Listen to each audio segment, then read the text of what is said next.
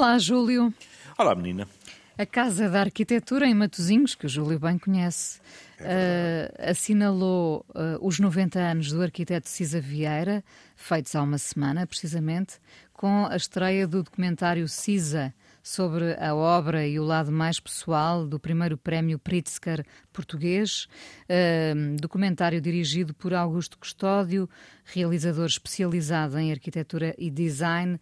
Uh, é um filme apresentado como uma viagem à mente do arquiteto português, mostrando o seu lado mais pessoal, desde a infância à relação com a mulher, a artista Maria Antónia Cisa, que morreu em 1973, abordando também a sua faceta na escultura e o gosto por música erudita. É a vida do arquiteto português mais premiado de sempre. Júlio, cujo trabalho se confunde mesmo com a vida, parece ter vivido e vive para o trabalho. é, é curioso porque uma das questões eh, mais vezes abordadas com, com o arquiteto Cisa Vieira é essa, é essa alegada misantropia do arquiteto Cisa Vieira. Como, como é visto como uma espécie de escolha, não é? Ele escolheu dedicar-se desta forma apaixonada à arquitetura. Pois, a arquitetura mas, e não só, não é? Há vozes que vão mais longe, não é? E, e tem uma, uma ideia do arquiteto Cisa Vieira de uma espécie de eremita, digamos assim. É? E isso não corresponde à realidade. Eu, eu fui recuperar uma, uma entrevista uh, que ele deu uh, na Pública em 2009 à Anabela Mota Ribeiro e lá está. É? E, e, a resposta do, do arquiteto Cisa Vieira é engraçadíssima, porque ele diz: bem, eh, o arquiteto Cisa Vieira viveu muitos anos numa rua que me diz muito a mim, que é a Rua da Alegria, onde eu frequentei eh, a minha escola primária e depois o Colégio João de Deus, e eu morava muito perto, na, na Rua São Brancamp. E depois eh, mudou-se para perto do, do seu ateliê para uma, uma, uma, urbanização, digamos assim, um edifício de, de autoria de, do, do segundo Pritzker. É? Nós somos um país pequenino e que tem dois prémios Nobel da arquitetura, é? nem mais nem menos. É? O seu amigo Eduardo Souto Moura. E é muito curioso porque ele responde à Anabela Malta Ribeiro perante essa, entre aspas, eh, insinuação, e ele diz: Bem, mas eu no meu cotidiano, eu, em geral, convivo com cerca de 26 pessoas. Ou seja, família, não, é, não é um misantropo, não, é? Não, não, é, não, não, não. Mas, mas quer, quer se queira, quer não, todos nós, uh, as figuras públicas, a Inês, como eu, uh, somos ecrãs em que as pessoas projetam determinadas questões. Depois é bom não esquecer, uh, a Inês já mencionou, não é? O, o engenheiro, o arquiteto Cisa Vieira, ficou viúvo muito cedo. De alguém que uh, era de um talento extraordinário, todos o, testemunham. E, portanto, não, não voltou a casar. E, portanto, isso provavelmente também contribuiu para uh, o, o, sublinhar de uma imagem de um homem uh, dedicado totalmente ao seu trabalho. Pronto, o que é uma conclusão exagerada. O, missionário da arquitetura, não é? O missionário da arquitetura. Repara, Agora, nós falamos diga. aqui de facto de escolhas, não é? Este homem Sim. escolheu uh, viver, digamos, a sua viuvez dedicado àquilo que ele gosta. Uhum. Há, há, essa sorte também de, de, de, podermos fazer aquilo de que gostamos. E este é verdadeiramente um caso muito uhum. óbvio de alguém que é apaixonado pelo seu trabalho e, portanto, ele escolheu uh, uh, não casar de novo, penso que se pode falar em escolha uhum. aqui, uh, escolheu não casar de novo e mergulhar na sua arquitetura, mas que também é a sua escultura. Enfim, é um homem com, com o gosto pela música erudita, como, como se mostra neste, neste documentário, e muitos outros gostos. A questão é que estamos perante alguém que, sendo figura pública, não deixa de ser reservado e escolher muito bem Exato. Eh, os passos que quer mostrar é da sua vida privada, não é? É verdade. E até podemos uh, pôr a hipótese que não se tenha tratado uma escolha, digamos assim, de algo racional, mas que pura e simplesmente não tenha surgido outra pessoa por quem uh, o arquiteto se tenha interessado suficientemente para ter uma relação diferente, sem dúvida, mas uma relação que implicasse outra geografia dos afetos. Em, na questão da privacidade, fez bem em sublinhá-lo, porque ele responde logo à Anabela Mota Ribeiro, dizendo eh, é que isso, ou seja, o homem Álvaro Siza, que a Anabela lhe põe no regaço, é que isso, quem sou, é do domínio do privado. Não vou fazer confissões, nem revelar a intimidade, não é? Todos nós temos este tipo de noção, só que uh, as nossas fronteiras são diferentes.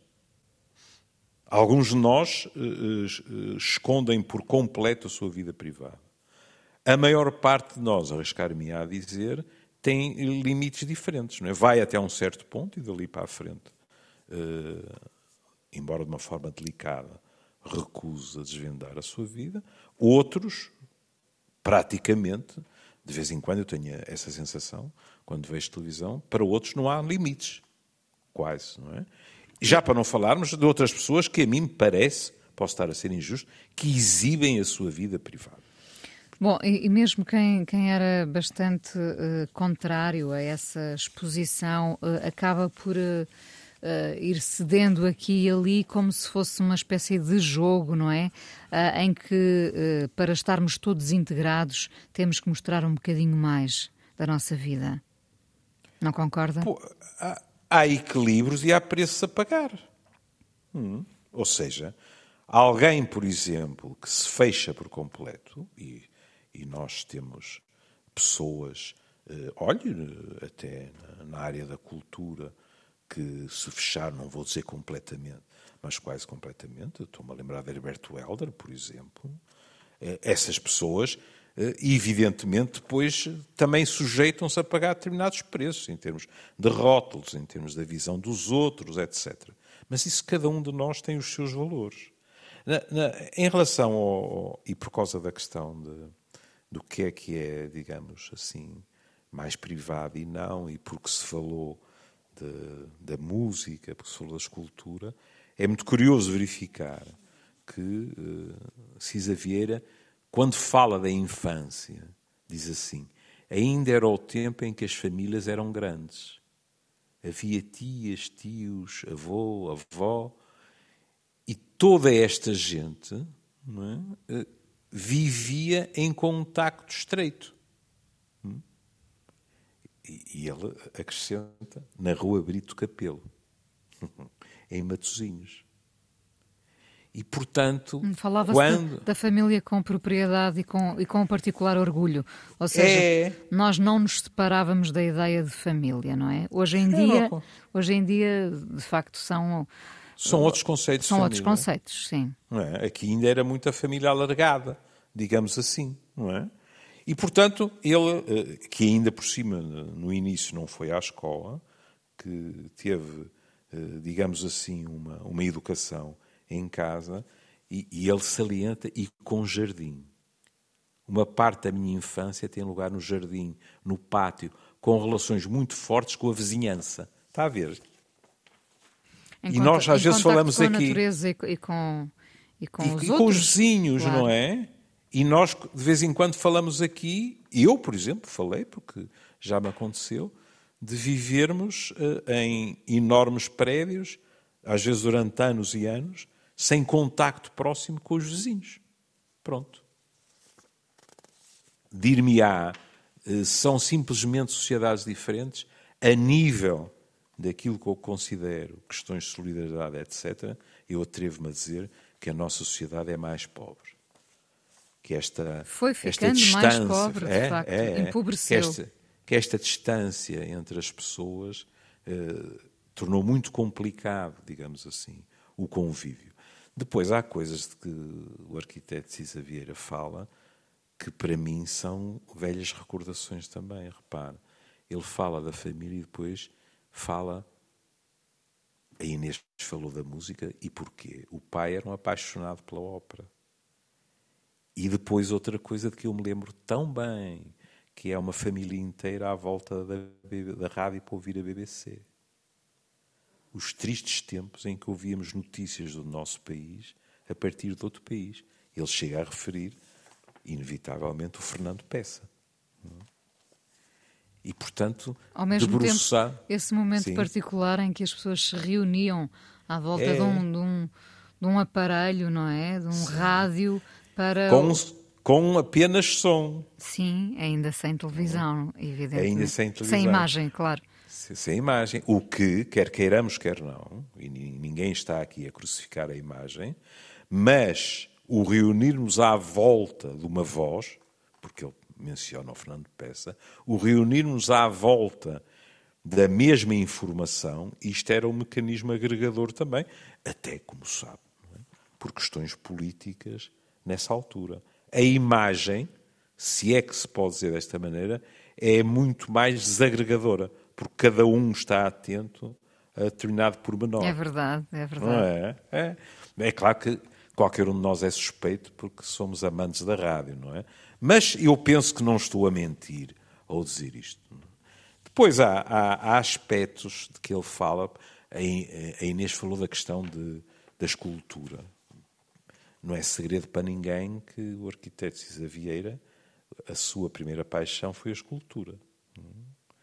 Mas é muito curioso ele dizer que eh, a Anabela também questiona sobre isso, mas uh, é muito curioso ele dizer que uh, quando, nas excursões familiares, em que ele dá, ainda por cima, uma resposta deliciosa, dizendo as férias em geral eram em Espanha. Porquê? Porque as férias em Espanha eram baratíssimas.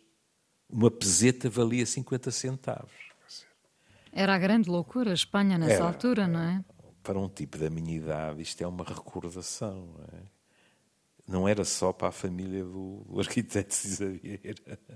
E eu e a minha avó materna íamos para, para Vigo hum, e sentíamos-nos ricos, porque era mesmo assim.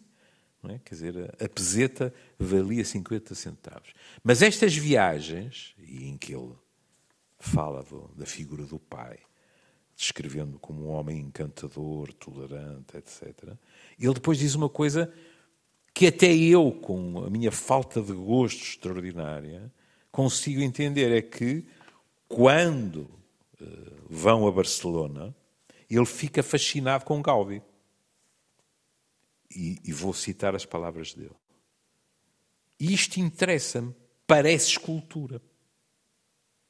E até eu, este bronco, pensando em tantas das obras de Gaudí, diz realmente uma pessoa que se interessa por escultura olha para aquilo e, no mínimo, diz: está bem, isto é arquitetura, mas é prima direita ou meia-irmã da escultura. Muitas delas, pelo menos. Claro. E ele diz que visitou quase todas as obras e apercebi-me que aquilo que para mim era escultura era feito com portas, punhos, punhos de portas, rodapés.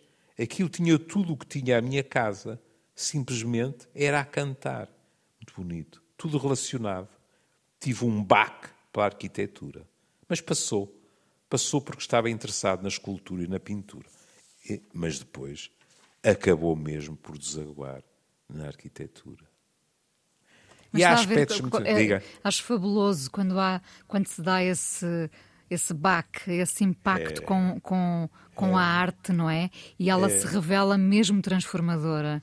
Quando, hum. Porque nem sempre temos essa sensibilidade para, para ser apanhados.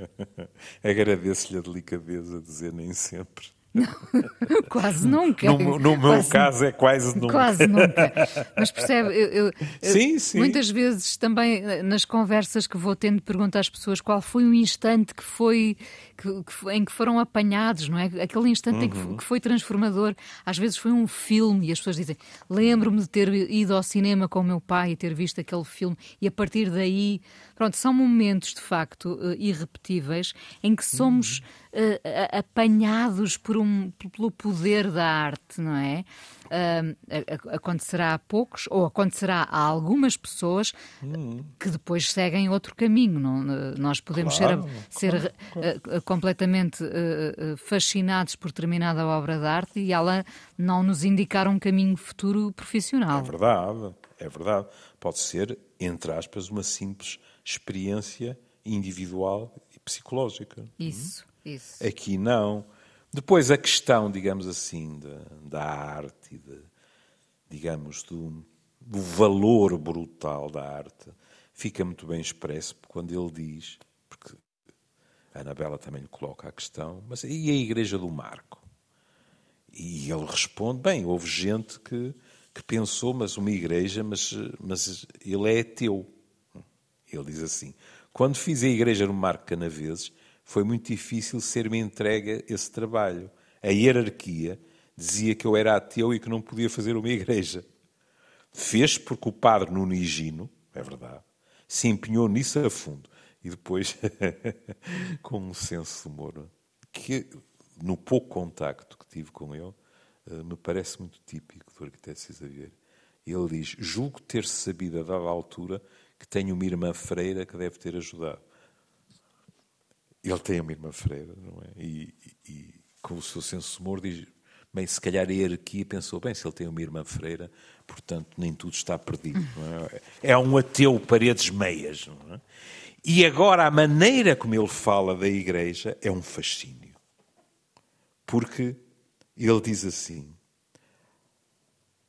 a arquitetura tem isso, independentemente de ser uma igreja. Não esquecer que uma casa é um abrigo, um lugar de intimidade e recolhimento. A uma igreja chama-se a casa de Deus. É inerente à arquitetura essa componente de silêncio, de proteção, de comunidade. Muito bonito. Uhum, sem dúvida.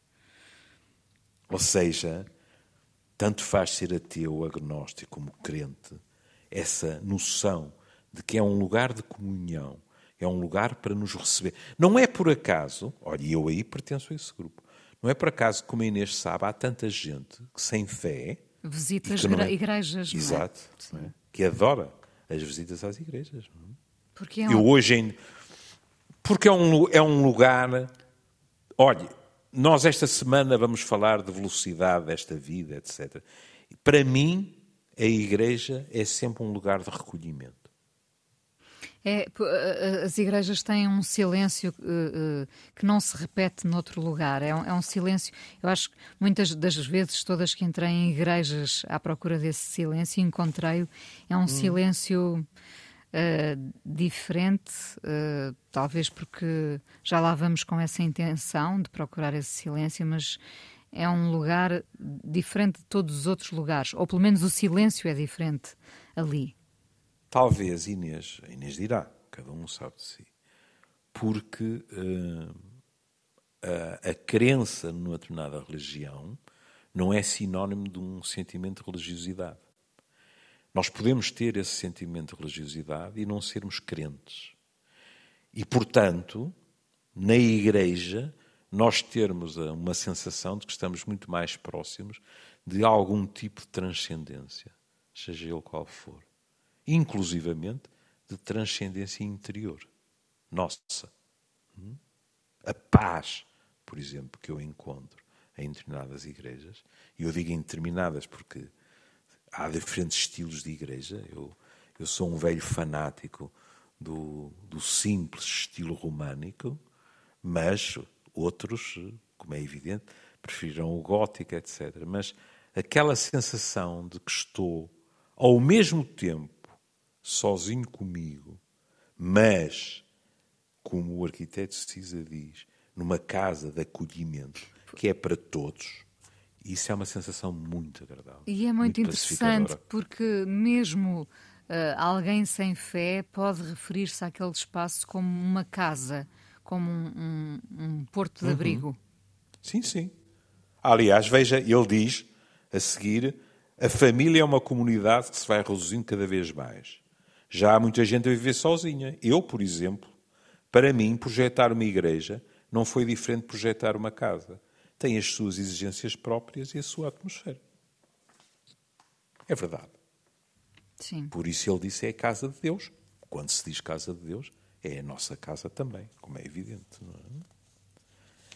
É? Uh, sabe, eu há bocado disse, uh, nos poucos, ou qualquer coisa semelhante, nos poucos contactos que eu tive com o arquiteto Vieira, e foram, infelizmente, poucos, uh, penso que uma vez até lhe contei um deles em que ele e o meu filho mais velho se divertiram à minha custa por causa do, do amado Alto deles e de eu ter tido o desplante de, de ter feito uma apreciação pouco abonatória de uma igreja de Alvaralto em, em Itália. E, e, o arquiteto Cisa, perante o escândalo do meu filho, virou-se para ele e disse: Oh, oh Guilherme, sabes, os médicos. foi na árvore e foi divertidíssimo. Mas a grande experiência que eu tive com o arquiteto Cisa Vieira foi ter tido o privilégio de, pela mão dele, visitar uma exposição do amigo Rauschenberg em Serralves. Eu tinha gravado o Amoré com ele, não este Amoré, o Amoré na televisão com a Ana Mesquita, e a seguir, uma coisa em que eu nem sou, nem sou useiro e vezeiro, que é ter lata para essas coisas. O arquiteto Cisa Vieira disse, ah, já que estou aqui, vou ver a exposição. E eu, olhe, saiu-me. Se eu tenho pensado, não tinha tido coragem. Disse: Posso ir consigo? E fui. E foi um perfeito espanto, sabe? Foi um privilégio ouvi-lo falar em associação livre, etc. E depois houve um momento que eu guardo com. com um carinho enorme, sabe? Porque define um homem, a, a simplicidade de alguém que é genial naquilo que faz que é numa determinada altura eu chegar a um ponto, não é? Assumir por completo a minha ignorância é? e, e, dizer que não fazia a mínima ideia do que aquilo significava. É? E ele olhar para mim com um olhar cândido de criança e dizer: Nem eu. e eu, e eu disse: Não pode ser. Afinal, isto não é a viagem de alguém que olha para isto, interpreta tudo, percebe tudo, etc., e uma besta. Hum? Não, é a viagem de duas pessoas que de vez em quando podem ficar interditas olhando para uma obra que vão interpretar, seguramente, mas que não têm a certeza qual foi a intenção do artista. Não Magnífico. temos sempre respostas. Claro, em... ainda bem que a arte é assim. Claro, mesmo estando no meio, muitas vezes, tá não é? Bem, mas, mas ponha-se no meu lugar. A minha autoimagem, em termos de arte, é péssima. Estou com Cisa Vieira, não é? Com medo de dizer asneiras, ou de fazer asneiras, ou seja o que for. A ver a exposição de um amigo dele. É evidente qual era minha, o meu imaginário. Ele está a mover-se no meio disto, como dentro de casa dele, e o estranho sou eu, não é? Portanto, ouvir alguém dizer com aquela lhaneza, não, também eu posso ficar a olhar e a projetar-me nesta obra, mas sem ter de modo algum a noção daquilo que era a intenção do artista. Para mim foi muito reconfortante, devo-lhe dizer. em como psiquiatra, há uma coisa que ele diz na entrevista que eu compreendo perfeitamente. As, as pessoas também compreenderão sem ser psiquiatras. Mas uh, uh, a Anabela diz-lhe: viveu a vida quase toda num apartamento da Rua da Alegria, que era a casa onde viveu com a sua mulher e os seus filhos. E ele diz: vivi lá para aí 40 anos, só recentemente mudei porque mudei o escritório e tal e tal, e portanto foi para o pé do, do Eduardo Sotomora, não é? Mas o que ele diz é mudar de casa é um enorme incómodo. É uma das coisas terríficas da existência. Vamos acumulando coisas, a maior parte das quais não serve para nada. É muito difícil na hora de mudar, que é a oportunidade de dispensar todas as coisas inúteis, a gente desprender-se. Há coisas que tenho no armazém do escritório que não me interessa nada ter, mas não consigo dar ou deitar fora. Há um agarramento grande. Porque quando nos desprendemos dessas coisas também nos estamos é. a desprender do passado, não é? é e, e queremos é. levar passado uh, connosco, às vezes não queremos, mas muitas vezes queremos levar passado connosco para a vida futura. E então aí eh, começamos a perguntar-nos: isto fica ou vai? Eu quero mesmo É, isto? Que importância é. tem isto na minha vida? É, é, é. O Júlio sabe, porque o Júlio passou por uma mudança. Eu, eu, quando- eu, quando saí de João do Barros, foi muito complicado. Eh, se eu não tenho tido o empurrão dos meus filhos, eu provavelmente ainda estaria naquela casa. O que não era inteligente da minha parte, não é? Mas, mas eram muitos anos, eram muitas recordações, também era inércia, sabe que, que eu sou um preguiçoso, mas é muito eu, eu ia, complicado. eu ia perguntar-lhe a propósito de ser preguiçoso, quantos caixotes tem ainda por arrumar nessa casa? Tenho, tenho aquele compartimento da garagem Ainda cheio. tem, ainda tem, pois. Ainda- E vou continuar a ter. Bem, não me vou enganar a mim mesmo. Tenho a mas impressão que é, que é um passado que dispensa, não é? Ah, ouça, por acaso não. Há coisas ali que até me despertam culpabilidade, porque sabe que eu amo os livros. E há demasiados livros que ainda lá estão guardados, que tinham que, evidentemente, ser guardados, porque eram livros nem sequer do meu pai, mas do meu avô, dos meus avós, etc. Mas que já deviam ter sido vindimados. E isso é qualquer coisa que me pesa, mas sabe como é? Nós somos um bicho, pelo menos Quem eu, é que vai convocar para desfazer os caixotes? quem vai, quem vai ser o voluntário escolhido? Isso, não sei. isso. Não, não estou a lembrar-me na família de ninguém que tenha sido tão chato para mim que eu vá fazer maldade dessas. Mas isso terá que ser feito, não é? Agora, porquê é que eu dizia que isto é, é- é curioso para um psiquiatra? É que nas velhas escalas de stress, a mudar de casa, em geral, vinha no top 10, sabe?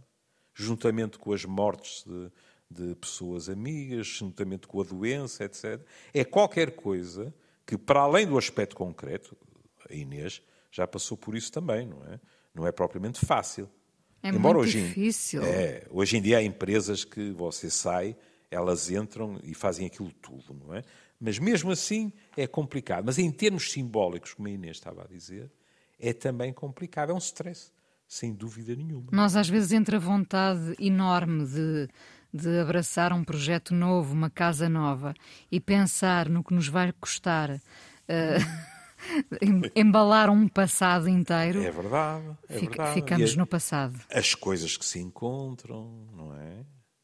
As coisas que, que se reencontram, as recordações que trazem pela mão. E, e, sobretudo, pense, ah, ah, quando somos mais novos, temos esse fôlego todo para muitas mudanças, não é? é? é muito comum ouvirmos, Uhum. Sim, infelizmente agora até ouvimos muito mais, jovens que dizem que já mudaram de casa nos últimos tempos 10 vezes. Sim, Ah, sim, claro, Mas a partir claro. Uhum, de uma certa idade, não é? Ah, começamos de facto a pesar se vale a pena ou não deixar aquela casa para ir para uma supostamente mel- melhor, mas que vai implicar esse esforço É. que já não temos capacidade para aguentar.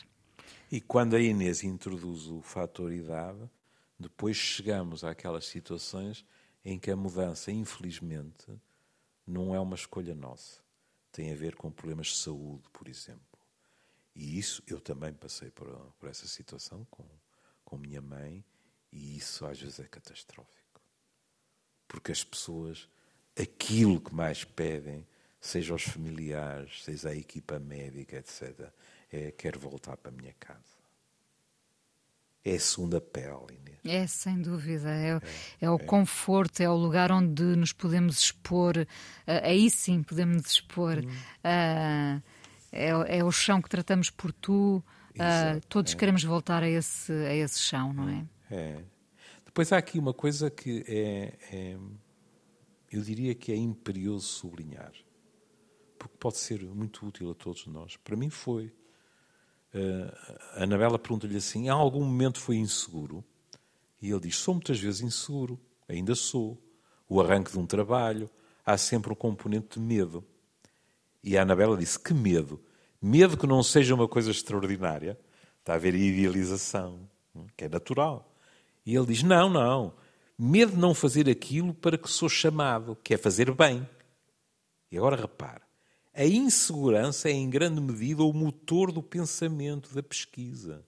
Não encaro a insegurança como uma fraqueza, mas como um sentido de responsabilidade. Estar completamente seguro só quem estiver na ilusão e na inconsciência. É magnífico. Muito. Sim. Estar completamente seguro é estar completamente cheio de certezas. Quem está cheio de certezas, como ele diz, ou está na ilusão, ou está na inconsciência. E, portanto, porque é que eu disse que isto era imperioso dizer, citar, reproduzir?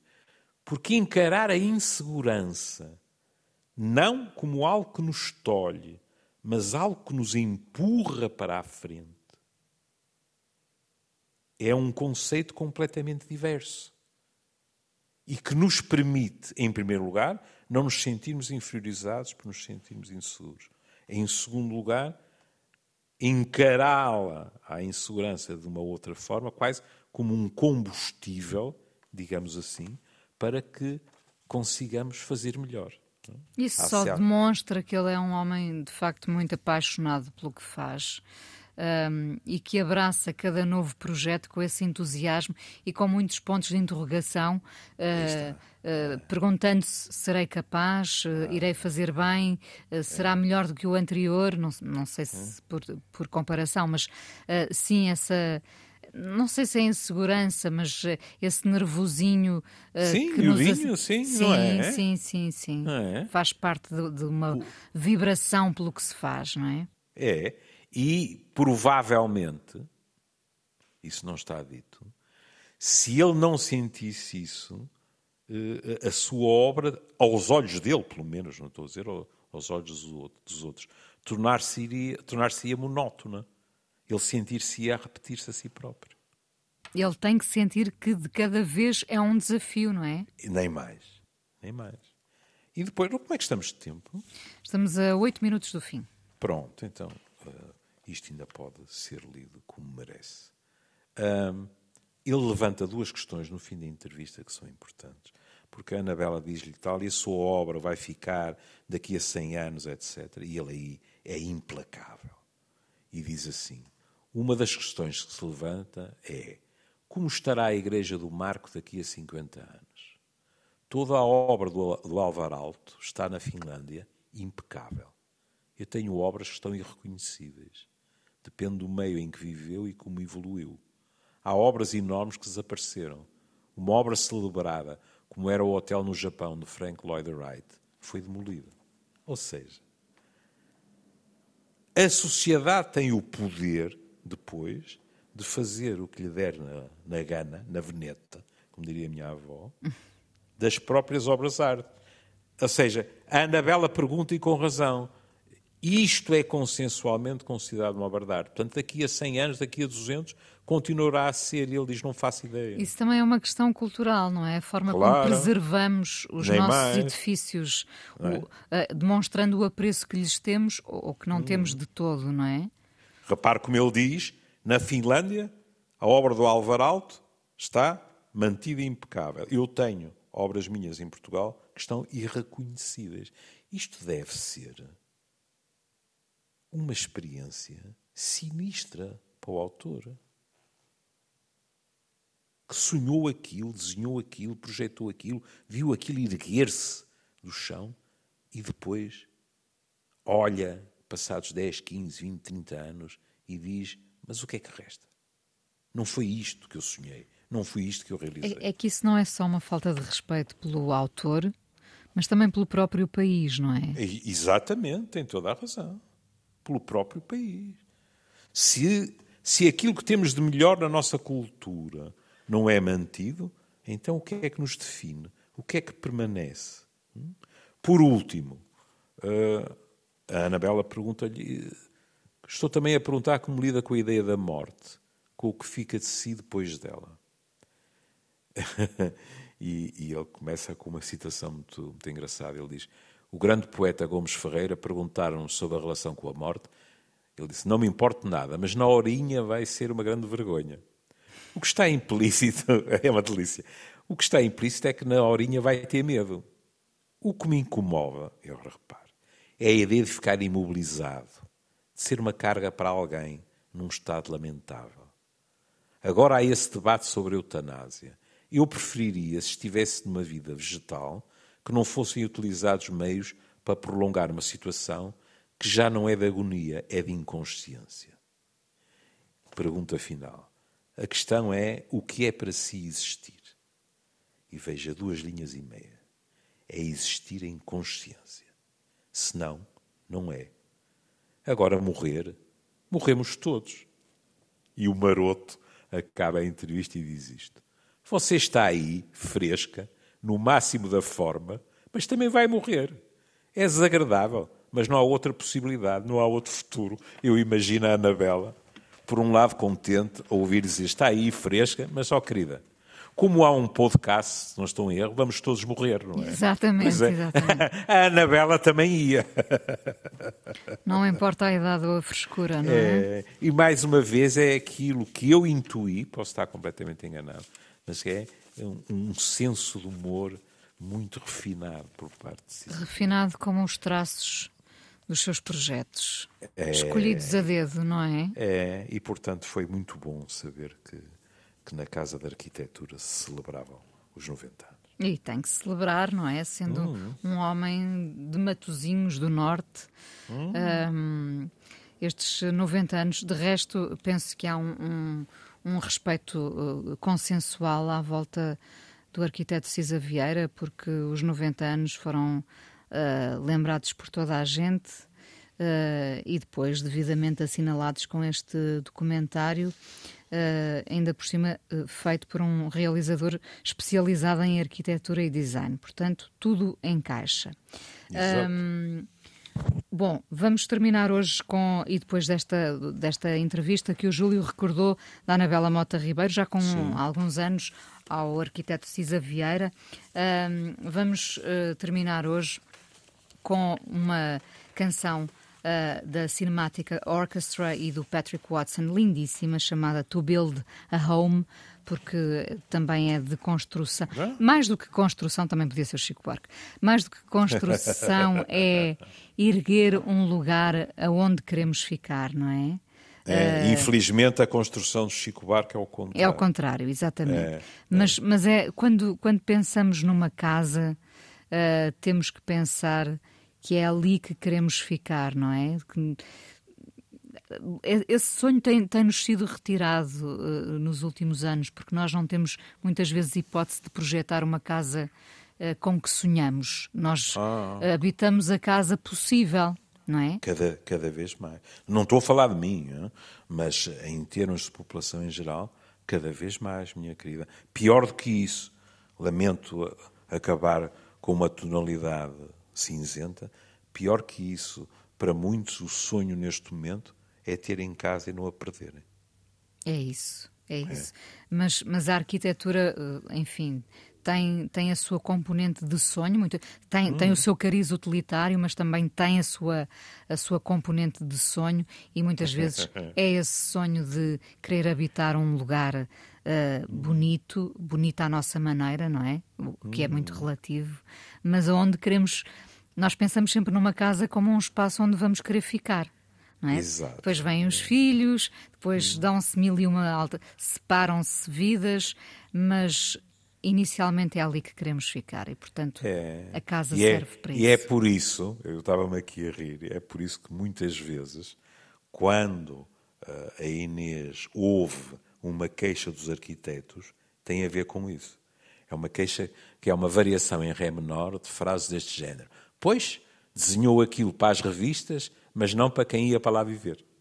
Eu até já ouvi o Júlio Machado Vaz dizer isso. é verdade, é verdade, é verdade. Com, uma, com algumas razões de queixa, mas, mas a sentir-se em casa, verdadeiramente, não é? Credo, sim, credo. Sim, Júlio. Pode dizer. Um Bom, beijinho. Um beijinho e, e cá até estaremos amanhã. amanhã. Beijinho. Na nossa casa. É isso mesmo, na nossa Tchau. casa. Tchau.